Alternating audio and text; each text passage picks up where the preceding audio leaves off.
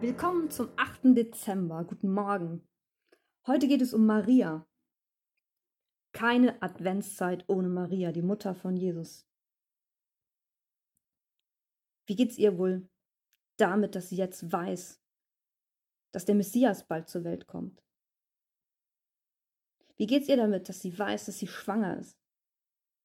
Also sie hofft auf den Messias. Na klar, sie ist ein jüdisches Mädchen, gut erzogen, gut ausgebildet, wahrscheinlich hat sie alle möglichen Dinge aufgeschnappt und kannte sich dadurch relativ gut aus. Sie hofft auf den Messias, natürlich.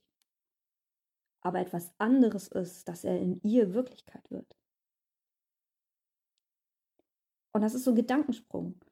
Ich stelle mir vor, wie sie langsam realisiert, ich kann nicht auf den Messias hoffen und davon ausgehen, dass er irgendwie kommt.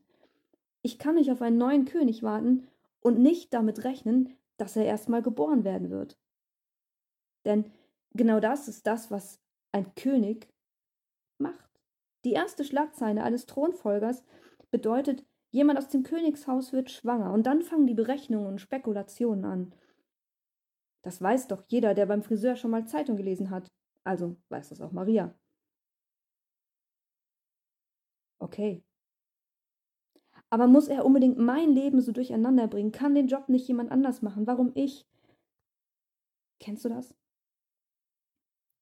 Du wünschst dir so sehr, dass Gott eingreift, dass alte Versprechen endlich wahr werden, alte Träume Wirklichkeit werden. Du willst wirklich, wirklich glauben, dass mit dem Ding mit Jesus etwas echt ist und dass das wirklich etwas verändern kann. Du wartest auf den Messias, natürlich. Aber so in Wirklichkeit?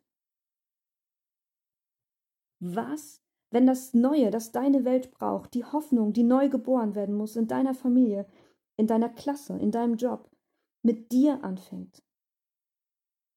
Denn die Rettung kommt aus dem Königshaus. Und du bist ein Sohn, eine Tochter Gottes. Wie Maria. Und den Job kann kein anderer machen. Lass nicht zu, dass deine Ängste deinen Träumen im Weg stehen. Lass nicht zu, dass deine Zweifel das Neue verhindern, das Gott durch dich tun will in dir tun will.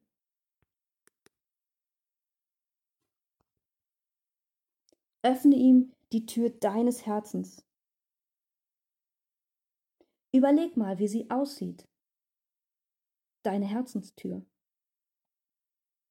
Ist sie aus Gold? Aus Blei? Aus Holz? Versperrt mit vielen Riegeln und den Schlüssel weggeworfen? Angelehnt? Hast du dich verbarrikadiert? Nimm dir das mit heute ins Gebet als eine Aufgabe. Stell dir deine Herzenstür einmal vor. Und dann nimm das weg. Erlaube Gott, das wegzunehmen, was sie zugesperrt hat bis jetzt. Drück den Riegel runter, ganz vorsichtig und langsam, und erlaube Gott, den Rest zu tun. Erlaube ihm, dein Leben durcheinander zu bringen, dass das Neue in dir geboren wird. Vergiss nicht, du bist sein Sohn, seine Tochter. Und das Beste kommt noch. Ich wünsche dir einen richtig guten Tag unter dem Schutz unseres mächtigen Gottes und bis morgen.